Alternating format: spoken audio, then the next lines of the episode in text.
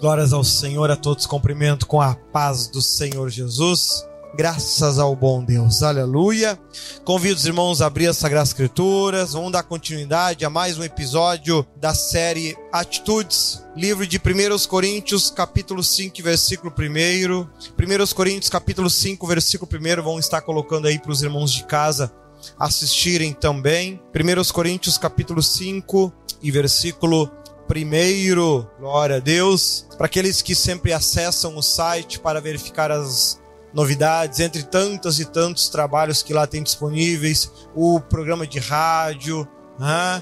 mais de 200 versículos selecionados para você em formato de imagem, você pode inclusive compartilhar entre todos os, os, os os materiais, estudos, o curso de obreiros, que agora, inclusive, além do material, vai, vai ter toda a filmagem dele, conforme o Espírito Santo pediu. Então, conforme eu estou ministrando lá desde o princípio na cidade de Bento Gonçalves, Guaporé, eu estou gravando e conforme a minha disponibilidade de tempo, estou aí disponibilizando. E também agora tem aí na, na tela de entrada aparece os últimos quatro episódios gravados e disponíveis da série Milagres e Cristo e da série Atitudes. Então, os últimos quatro episódios, sempre que você acessar o site, ele vai estar aí disponível para você. Amém? Olha só, 1 Coríntios capítulo 5, versículo 1. Como é de costume, eu vou ler aqui os primeiros versículos, depois, pouco a pouco, a gente vai estudando. Né? Imoralidade na igreja, inclusive o título. Olha só. Geralmente se ouve que há entre vós fornicação, e fornicação tal que nem ainda entre os gentios se vê, como é haver quem abuse da mulher de seu pai. Estais ensoberbecidos e nem ao menos vos entristecestes, por não ter sido dentre vós tirado quem cometeu tal ação? Amém? Os irmãos podem sentar. Aleluia. Glória a Deus. Esses dois primeiros versículos, coloca lá inclusive na nova versão internacional, por favor. Isso, meu querido, obrigado. Esses dois versículos, eles são, vamos dizer assim, uma verdadeira obra de arte, porque eles trabalham muito bem a questão da imoralidade, forma extremamente inteligente. Porque toda imoralidade dentro da igreja, ela começa de uma interpretação errada. Né? A pessoa lê um texto, interpreta errado, passa a acreditar que aquilo é o certo e passa a viver aquilo. Isso é uma imoralidade. Né? Ou seja, uma interpretação confusa, distorcida da verdade. Observa o que, que o versículo diz. Olha ali, ó. inclusive na nova versão, ali, ó. por toda parte se ouve que há imoralidade entre vocês, imoralidade que não ocorre nem entre os pagãos a ponto de um de vocês possuir a mulher de seu pai. Versículo 2. E vocês estão orgulhosos? Não deviam, porém, estar cheios de tristeza e expulsar da comunhão aquele que fez isso? Ah, veja que aqui na versão João Ferreira, que é uma versão. Quem, quem faz o curso de estudo? comigo, sabe, com os obreiros, que a João Ferreira de Almeida é a Bíblia mais, é com a tradução mais fiel possível dos textos originais. Né? A nova versão internacional que eu uso muitas vezes, entre outras versões, elas são versões que vieram compiladas de forma a deixar os textos mais claros, mais nítidos. São Bíblias preparadas, escritas para pessoas leigas, que não têm nenhum conhecimento. Então, quando elas leem essas versões, elas compreendem melhor. Veja que aqui na João Ferreira, ele fala que há entre vós fornicação, e fornicação tal que nem entre os gentios se vê, né? Como é haver quem abuse da mulher do pai. A beleza do, do, do, versículo está aqui. Primeiro, se este jovem, este homem, está tendo relações com a mulher do pai, né? ele não está cometendo fornicação, ele está cometendo adultério. Mas por que, que o texto fala em fornicação? Para justamente trazer essa ideia das, das interpretações erradas. Né? Por, mas mas, mas não é tudo a mesma coisa? Não, de forma alguma. Né? Seria até absurdo nós afirmar isso. Fornicação é um pecado com uma consequência extremamente leve. Adultério, a consequência é a morte. São, são duas práticas completamente diferentes, com interpretações e aplicações e consequências completamente diferentes. Né? Fornicação tem uma consequência muito mais leve. Né? Quem já fez o curso lá comigo estudou. Se você não entende muito isso, aconselho dar, dar uma lida lá, lá pelas cartas, pelos primeiros cinco livros da Bíblia, né? principalmente Levítico e Deuteronômio. Não vou entrar muito, senão a gente se estende aqui. Então eles estavam, de certa forma, interpretando um pecado, comparando o ato, o pecado, a algo que eles sabiam que era extremamente leve para se sentirem mais tranquilos. Eu sei que eu estou errado, mas a consequência é leve, não é tão grave assim. Né? Seria como contar uma mentirinha, né? ou seja, uma falsa interpretação da Bíblia para justificar uma atitude pecaminosa. Né? Ou seja, você pega um texto da Bíblia, você interpreta do teu jeito, ao teu belo gosto, né? e passa a viver aquilo você está errado. Se você morrer com essa interpretação, tu vai te condenar com isso. Porém, isso te deixa mais leve, mais leve, mais feliz, mais tranquilo. Então, o apóstolo Paulo, nesses dois primeiros versículos, muito bem colocados, ele trabalha esta questão da imoralidade na igreja. É por isso que a Bíblia, da nova versão, ao invés de trazer esse conceito da fornicação, que para a maioria das pessoas acham inclusive que adultério e fornicação é a mesma coisa e não entendem esta relação que existe, a nova versão ela diz, ela fala direto, põe lá um, um para mim, por favor. Ela fala direto em imoralidade, né? Então, então você vê ali o tempo todo ela falando em imoralidade, imoralidade, aonde seria a questão da fornicação. Né? Ou seja, então ele pega um texto, então o povo daquela época estava pegando uma a lei que fala sobre fornicação, e aí a juventude, os jovens, os solteiros, né, saíam dormindo com tudo que era mulher casada que podiam e davam risada e feliz da vida e festa porque é fornicação. Se eu for pego, a consequência é muito pequena, quase insignificante. Né? Não é em vão que mais à frente o apóstolo Paulo ele falando sobre isso, ele vai esclarecer que quem se envolve com adúltera, adultera também. Se você se envolver com uma mulher que está cometendo adultério, o homem também está cometendo adultério, não é fornicação. Ele esclarece isso mais à frente. Mas aqui o objetivo deste trecho não era agora entrar nesses detalhes. Ele está falando aqui das imoralidades na igreja. Ou seja, falsas interpretações da Bíblia induzidas por um gosto, um desejo que a pessoa tem. Então ela pega um texto da Bíblia interpreta a sua maneira, do seu jeito, para que este texto lhe dê liberdade de fazer ou viver da forma que ela, ela vai se condenar com isso. O apóstolo Paulo está, vai estar trabalhando sobre isso. Ela vai se condenar porque ela está interpretando errado a Bíblia. Né? Sem falar que aqui a pessoa que tivesse relações com a mulher do seu pai, algo que eu diria que no nosso tempo hoje é algo muito raro, eu acho, de acontecer, né?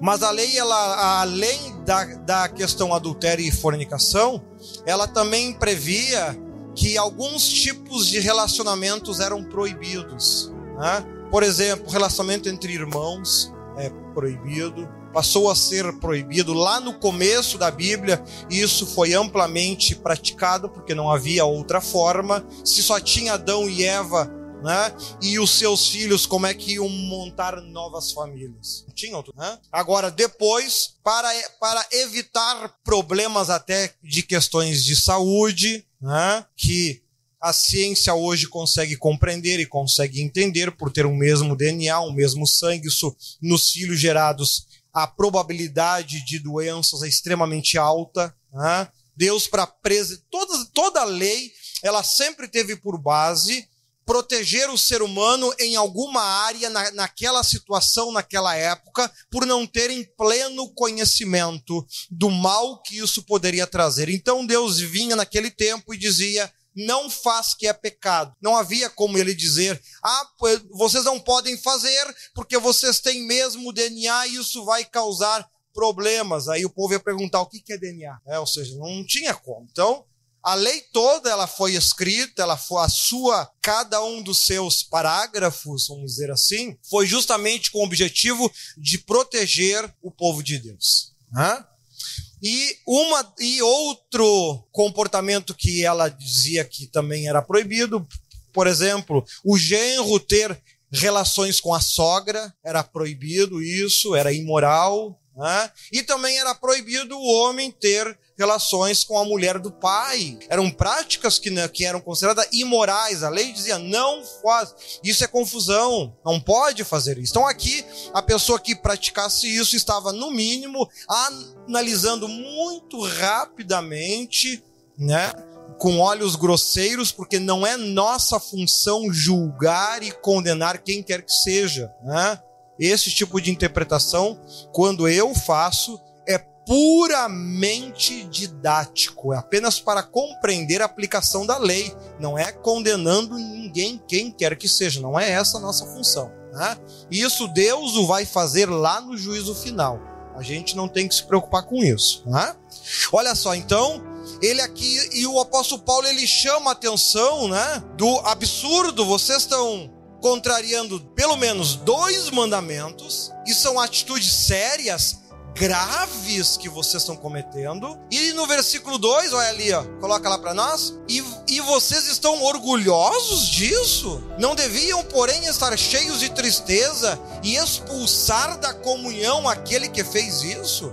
Lá, lá no primeiro episódio eu comentei que o, a, o, o, o livro de Coríntios ele é um livro para cristão. As suas regras, os seus estamentos, os seus apontamentos, ele vai estar fazendo isso direcionando ao crente, ao cristão. Não é ao ímpio, é ao cristão, aquele que quer estar na igreja, aquele que quer servir a Deus. Porque já se considera aquele que não está na igreja. Bom, esse já está ralado, ralado e meio não vai fazer diferença, né? Mas o que está na igreja é que tem que tomar cuidado. Então ele aqui ele diz: vocês deveriam estar tristes, não orgulhosos disso. Então observa que quando a gente pratica uma imoralidade, algo que a Bíblia aponta como não deve fazer e você desenvolve uma interpretação pessoal sua. Né? Isso é muito fácil fazer com qualquer área que você quiser, é só você ter um mínimo de conhecimento da Bíblia para isso.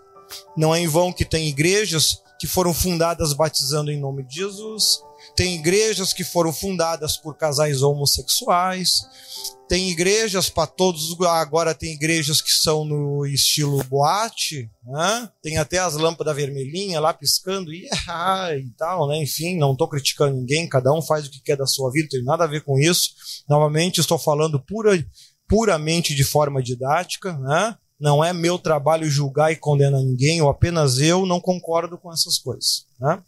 Então o apóstolo Paulo está chamando a atenção aqui essas imoralidades não deveriam ser normais entre vocês. E além de vocês praticarem, essas imoralidades te tornam uma pessoa orgulhosa. Olha o que o pecado faz. O pecado, ele não se, ele não, o diabo, ele não se contenta apenas de colocar uma falsa interpretação na tua mente e ela descer ao teu coração como se fosse uma confirmação. Ele ainda faz com que você fique, se sinta orgulhoso de ser assim, você se sente honrado de ser assim, de viver assim, de agir assim. Para que isso? Porque o orgulho é uma excelente ferramenta que o diabo tem para aprisionar as pessoas.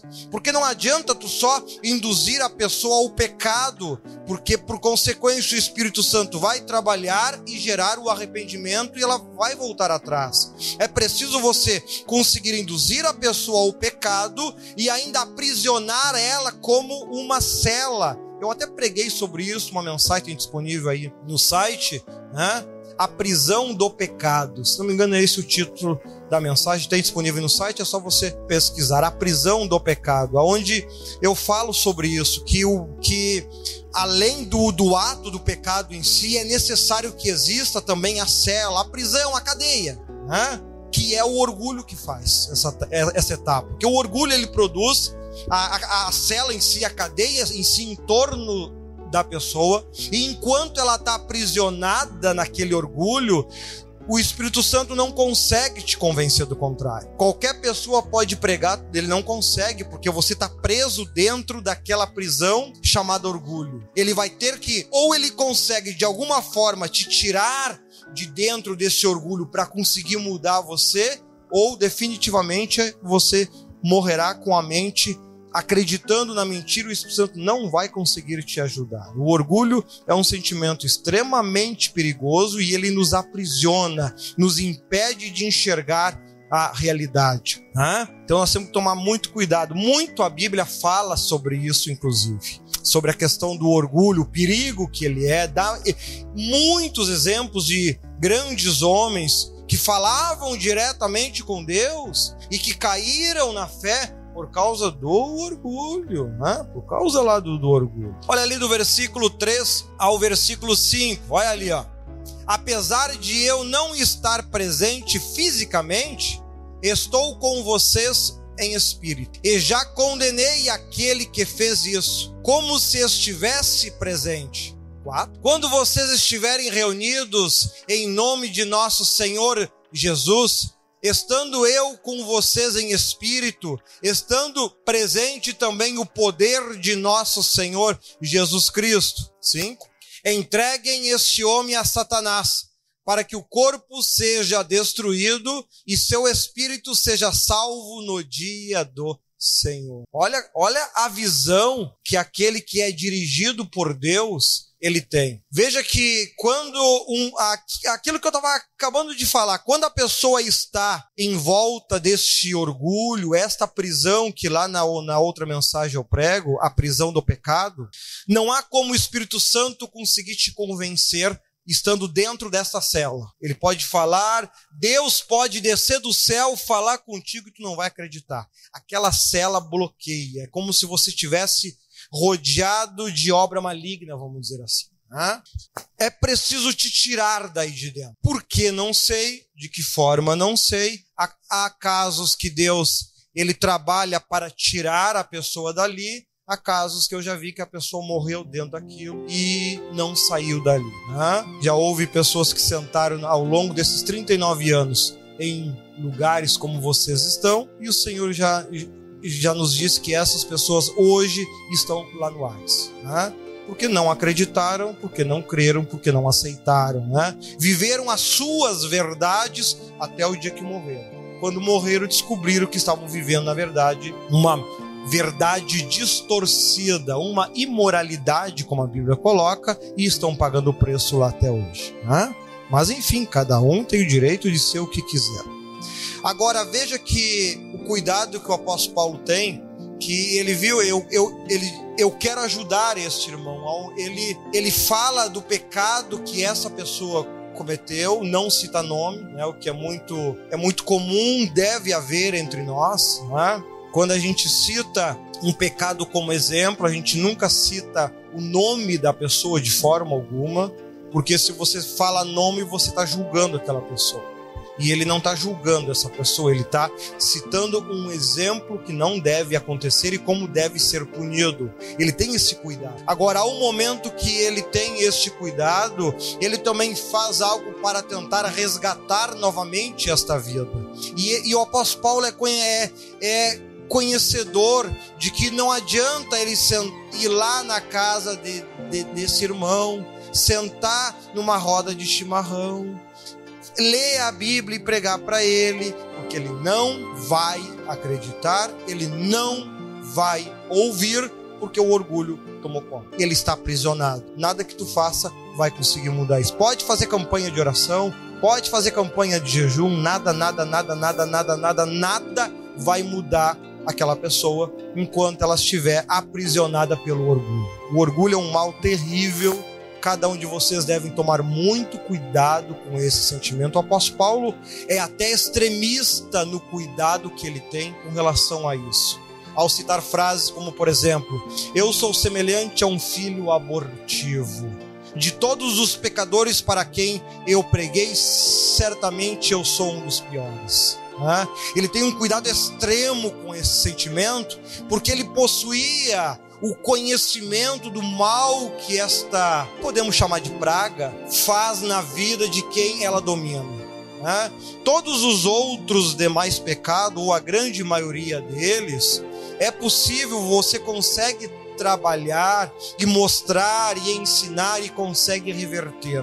Né? Agora, pessoas que estão dominadas por esse orgulho, que estão aprisionadas, se tu não tirar de lá de dentro do orgulho, se o orgulho dela não cair por terra, ela não muda de pensamento, ela não muda de ideia, porque isso escraviza. E o apóstolo Paulo tem muito cuidado com isso, e ao longo de todos os textos a gente vai ver muitos momentos onde ele vai falar de algo que poderia induzi-lo a ter este orgulho, e ele faz alguma referência ou fala alguma coisa que faz com que ele dê para trás e não se deixe dominar por este mal. E ele vê aqui a única forma de, de tentar ajudar este, este homem né, é entregando nas mãos de Satanás. Né? Mas nós poderíamos dizer, poxa, se ele já está cometendo dois pecados graves, ele já está na mão de Satanás. Por que entregar de novo?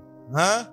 É que há várias formas que o Espírito Santo pode, daí com isso, Deus autorizando, Deus permitindo, há várias formas que Deus pode trabalhar para tentar reverter essas situações. O que acontece, por exemplo, com doenças muito graves que às vezes as, as pessoas têm. Não estou dizendo que todas que têm doença grave, porque não existe regra geral no Evangelho. Né? Há pessoas que têm doenças graves por consequência de código do seu próprio DNA, é a origem de família. A, avó tinha tendência a ter diabetes, por exemplo, a mãe e a filha vêm e têm diabetes também. É uma, é uma falha genética que por algum motivo se originou lá atrás, geralmente por casamentos entre pessoas, entre parentes muito próximos, né? Causa, é um dos motivos que causam esse tipo de problema. E aqui ele então ele vem e diz: é preciso que essa pessoa seja realmente esmagada por Satanás. O, o diabo vai ter que levar ela lá o pó da terra ao chão para moendo caia, quebre este orgulho e aí Deus consiga reverter a situação. Né? Não é a primeira vez que, que o apóstolo Paulo vai ou melhor, não é a única vez que o apóstolo Paulo vai, melhor dizendo, entregar alguém nas mãos de Satanás. Há outros momentos que ele tem que fazer esse tipo de coisa. Porém, esse tipo de prática, eu alerto vocês, não é algo que todo crente pode fazer. Não sai por aí dizendo porque eu te entrego na mão do diabo, não está te entregando a ti mesmo. Né? Esse tipo de ato, esse tipo de situação tem que ser ordenado por Deus, do contrário, não pode ser feito. Ao longo dos 39 anos de ministério que eu me recordo, eu só vi o Deus, Deus ele falar algo do tipo uma vez para o bispo José fazer. Foi só uma vez. Não, não me lembro de nenhuma outra vez ele ter que fazer algo semelhante a isso. Né? Teve uma vez que ele teve que fazer, inclusive Cristo fala sobre isso, entre uma das, das partes que faz parte desse ritual, vamos dizer assim, é você bater os calçados para não levar nem o pó né? E ele teve que fazer isso. É muito raro isso acontecer, mas é, é, então isso não é algo que qualquer um pode fazer quando achar, quando quer. Não, não, não, não, não, não faça isso, que a única coisa que tu vai conseguir é atrair diabo para tua casa. O apóstolo Paulo era um homem que tinha um conhecimento extraordinário, uma ligação com Deus extremamente forte, era extremamente cauteloso, cuidadoso com cada palavra, com cada gesto, né? Então tem que se tomar muito cuidado, né? Não saiam por aí fazendo isso porque acha que, que pode, que tu vai te meter em confusão e vai atrair diabo para tua casa, né? Cada um tem que ter em mente daquilo do realmente da autoridade que tem. Não, não adianta tu achar que tem uma autoridade, tu vai só te afundar cada vez mais. Então toma cuidado com isso, né? Olha lá do versículo 6 ao versículo 8. O orgulho de vocês não é bom. Vocês não sabem que um pouco de fermento faz toda a massa ficar fermentada? Livrem-se do fermento velho. Em outras palavras, livrem-se do orgulho um pouquinho de orgulho faz bem. Não, ele está falando, ele está comparando o orgulho com fermento, para que sejam massa nova e sem fermento. Lembra dos pães asmos? Lá do tempo da lei, né? Por que, que não usava-se lá naquele tempo fermento no pão? Porque já era comparado o fermento ao orgulho. Um pouco de orgulho na pessoa já cria esta prisão em volta dela, né? É como a, ao, ao, longo desses anos eu já vi essa cela ser descrita de várias formas. Uma delas, por exemplo, uma a pessoa está com uma capa negra na sua volta, né? Ou seja, ela, ela está protegida pelo mal. Então, qualquer coisa boa e bem que tu fale, que tu pregue, que tu diga, isso não entra nela. E aqui o apóstolo Paulo, né, ele está aqui trazendo à mente o perigo do fermento que o próprio Senhor Jesus ainda fala o fermento dos fariseus e os apóstolos pensaram: poxa, ele deve estar tá pensando por causa do pão que a gente não trouxe. Hã? Olha só o que, que a pessoa que ainda é frágil espiritualmente. Eles estavam achando que o problema era uma necessidade carnal que eles tinham. Enquanto Cristo estava falando lá de orgulho do mal que isso causa. Então, a pessoa, quando está muito ligada a questões carnais, ela vai ter a predisposição, como os discípulos tiveram, de querer aplicar interpretações bíblicas de acordo com a sua visão carnal. Aí começam as confusões. Né? Veja ali, então, um pouco de fermento já é o problema. Seja uma nova massa sem fermento como realmente são, pois Cristo, nosso Cordeiro Pascal, ou nosso Cordeiro da Páscoa, né? Foi sacrificado. O oito.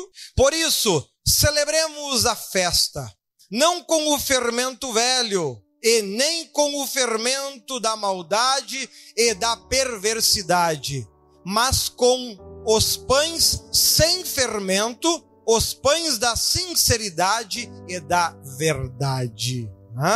Então você tem que aqui no, na, na versão do João Ferreira de Almeida, ele fala mas com os pães ázimos, ou os pães asmos, sem fermento. Essa falta de fermento que impede o crescimento da massa era para justamente trazer a memória do povo. Né? Vocês não podem se encher de orgulho, crescer, serem grandes na visão de vocês. Não, não, não. Vocês têm que trabalhar para ficar murchinho, pequenininho, igual o pãozinho sem fermento. Né? O orgulho um pouquinho só de orgulho causa enormes estragos, porque vai cercar vocês com esse sentimento, e aí nada do que Deus fale, do que Deus diga, vai entrar no teu coração, vai entrar no teu pensamento, vai entrar na tua mente. Tu pode pregar para quem quer que seja a pessoa que tenha esse tipo de problema, ela não vai te ouvir. Ela não vai te ouvir. Eu tive a oportunidade de pregar para um, um, uma mulher que vinha aqui antigamente, muitos de vocês conheceram, né? Por mais de um ano eu preguei para ela, né? Ela, ela não juntava demônio, ela empilhava demônio, de tanta obra maligna que tinha. Então, ou seja, eu, tinha um, eu tenho o hábito de chegar cedo aqui, então era sete horas quando eu chegava aqui o portão, geralmente antes de eu chegar ela já estava no portão, né? Então ela, ela entrava aqui e tal, e a gente ficava conversando. E muitas, e muitas, e muitas, ao longo de um ano, eu bem certinho, um ano eu preguei para ela, um ano eu falei para ela: tu tá amarrado de demônio dos pés à cabeça. Ele só vai destruir com a tua vida desse jeito. Não, eu tô cheio do Espírito Santo, Deus fala comigo. Não é diabo. E assim a gente foi, um ano, né? E eu fui pregando, eu fui pregando para mim poder praticar até o meu conhecimento, porque com o orgulho que ela tem cercada como ela tá, não tem como tu fazer nada, né? O próprio bispo José um dia teve a oportunidade e perguntou para os anjos. Foi até um evento que teve aqui, né? Eu acho que muitos de vocês devem se lembrar, né? Ele, inclusive ele perguntou para os anjos se, se havia algo que podia ser feito por ela e os anjos aquele dia mesmo eles disseram que não, não tinha o que fazer. Por causa do orgulho, esse sentimento venenoso, perigoso, né? É uma pessoa que eu cansei de orar dezenas de vezes e não se manifesta nada. O interessante é isso, né? Não se é, é o bloqueio que a pessoa tem, que ela tem, por exemplo, ele é tão grosso, tão forte, tão forte, tu pode botar a mão em cima. O bispo orou por ela, não manifesta nada, nada, nada, nada, nada. Eu orei antigamente uma, uma outra jovem, ela tinha 16 legiões de demônio. Era uma hora expulsão de demônio. Todo mundo deve lembrar aí, né? Sei que faz até questão de não lembrar, mas é, são coisas que a gente vive. Um dia o Espírito Santo me disse que esta irmã com quem eu estava pregando e falando por um ano aí tinha três vezes mais, né? Ou seja, a, a coisa é feia mesmo, né?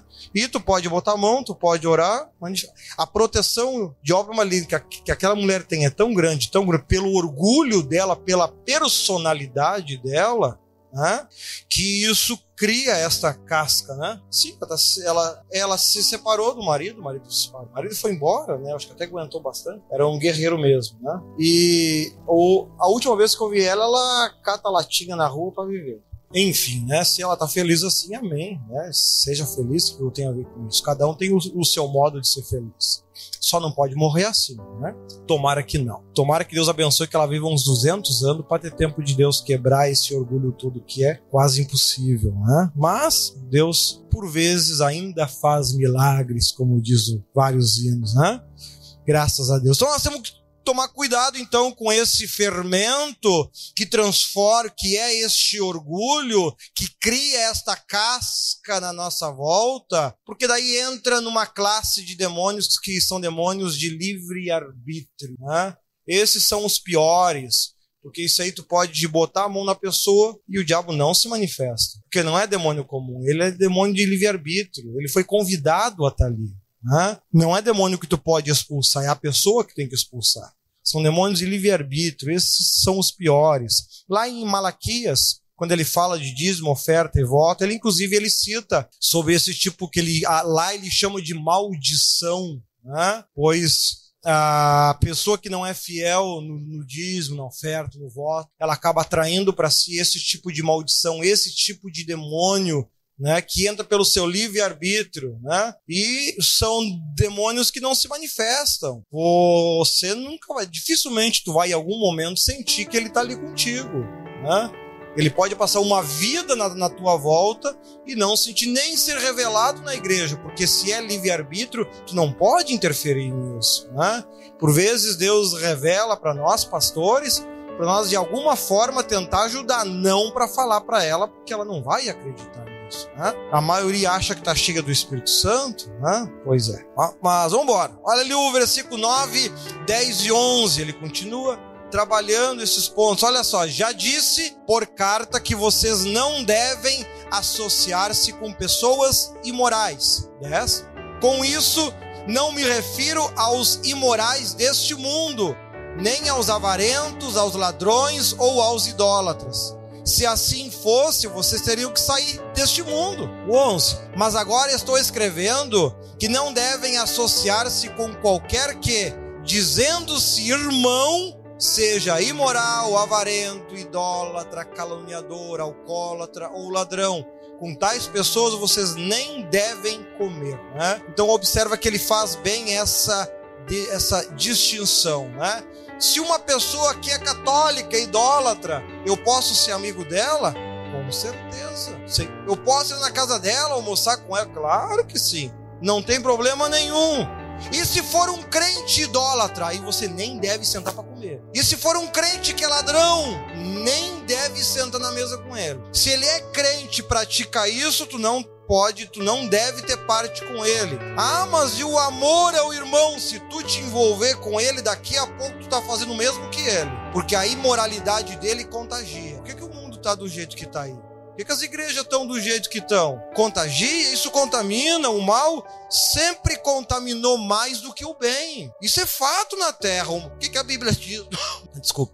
O que, que a Bíblia diz? O mundo jaz de quem? Ou seja, se o mundo jaz do maligno, se o mundo pertence ao maligno, o que que mais vai contagiar as pessoas que vivem no mundo? Maligno, obviamente. Né? Então nós vemos que ele faz essa, essa clara comparação. Se é uma pessoa ímpia que não conhece, trate ela igual como todas as outras, sem nenhum problema. Não faça discriminação nenhuma. Agora, se ela diz sou crente e faz, não conviva com essa pessoa. Ele não está falando para te tratar mal ela, está dizendo não conviva com essa pessoa. Não tem ela no teu laço de amigos do teu dia a dia, porque senão ela vai mais cedo ou mais tarde te contaminar, né? Porque o orgulho que está nela, a maldade que está nela, vai te contagiar e vai te induzir a interpretar errado a palavra de Deus, a viver errado e a consequência vai vir sobre a tua vida, né? E aí depois quando tudo começa a dar errado, as pessoas perguntam: "Por que que tudo está dando errado na minha vida? Nada vai para frente". Deus dificilmente ele vai falar porque o teu livro ele já falou aqui na Bíblia, não precisa repetindo, né? E ali ele conclui com o versículo 12 e 13 Olha lá. Pois como haveria eu de julgar os de fora da igreja? Não devem vocês julgar os que estão dentro? Deus julgará os de fora. Expulsem esse perverso do meio de vocês. Ou seja, ele está dizendo: os, os ímpios, não julga eles. Eles estão na mão de Deus e no juízo final Deus vai julgar cada um deles. Agora, aquele que se diz irmão que faz esse tipo de coisa, tira do teu meio, tira da tua roda de amigo, né? Afasta, afasta, não trata ninguém mal, não, não dá pedrada em ninguém, porque você não pode julgar. Agora tu pode se afastar dele. Te afasta, né? Não fica envolvido, não fica convivendo, porque senão ele vai te contaminar. Então, o apóstolo Paulo aqui ao longo deste capítulo, do 5 ao 13, então do 1 ao 13, ele fala desta imoralidade na igreja, traz esses conceitos básicos que o povo estava se perdendo, não estava entendendo, estavam agindo errado, interpretando errado, e como nós já estudamos, né, diante de Deus, não importa se tu sabe o certo ou o errado. No juízo final ele vai te julgar segundo a sua palavra e segundo a tua capacidade, né? Conforme a tua capacidade, ele assim vai te julgar, você tinha capacidade de entender, de fazer o certo e fez só o errado, te lascou. Então, cuidado. Né? A salvação é individual. Cada um individualmente tem que mostrar esse equilíbrio com Deus, este amor para com Deus, essa perseverança para com Deus. Todo mundo tem a sua cruz. Né? Uns mais, uma cruz mais pesada, outro mais leve, mas em um momento a Bíblia diz: se a tua cruz está muito pesada, senta e descansa. Se a tua cruz está muito pesada, tira umas férias. Não, tome a sua cruz e siga-me, disse Jesus. Não tem desculpa. O tamanho da tua cruz está conforme você foi tomando as tuas decisões ao longo da vida tomou decisões erradas, ah, a cruz vai ficando mais pesada. Se baseou mais pela Bíblia e por aquilo que Deus falou, ah, tua cruz vai ficando mais leve. Né? O meu jugo é suave e o meu fardo é leve. Mas então por que, que minha cruz é tão pesada? É justamente porque ela é tua. Ao longo de toda a tua vida, pelo menos até agora, você escolheu viver a tua opinião errada, falha, pecadora, que é pesada. Se tivesse escolhido viver de acordo como Jesus diz, hoje você teria um fardo leve. Né? Então, não coloca, ah, Deus está me punindo, Deus está me castigando pela vida que eu tenho. Não, não, não, não, não, não. O, a, se a tua vida está muito ruim, tá porque você escolheu fazer as coisas conforme o teu coração disse e não conforme o coração de Deus disse. Se você segue aquilo que o coração de Deus fala, a tua vida se torna leve. Enfrentamos problemas, dificuldades, lutas? Claro que sim. Nós não vivemos no céu, a gente vive na terra. Somos imperfeitos, Vamos cometer erros e falhas ao longo da vida, né? Nenhum de nós está caminhando em cima da água de tão leve que tá, né? Cada um tem uns tijolinhos no bolso, né? Tem os seus erros, as suas bobagens que fez ao longo da vida. Deus perdoa? Claro que perdoa, dentro dos limites estabelecidos pela Sua palavra, Ele pode perdoar sim, porém não anula as consequências das escolhas e do atos que eu e você tivemos. Então, seja prudente, seja prudente, cuidado com esse evangelho fácil que o mundo quer vender hoje. Né? É muita unção e pouca palavra. Isso aí está condenando de caminhão. Mas, enfim, como eu digo, cada um segue o evangelho que quer. No final, eu sei que eu tenho que dar conta de mim. O resto, cada um vai dar conta de si. Eu posso mostrar o caminho. Querer andar por ele ou não é uma escolha sua.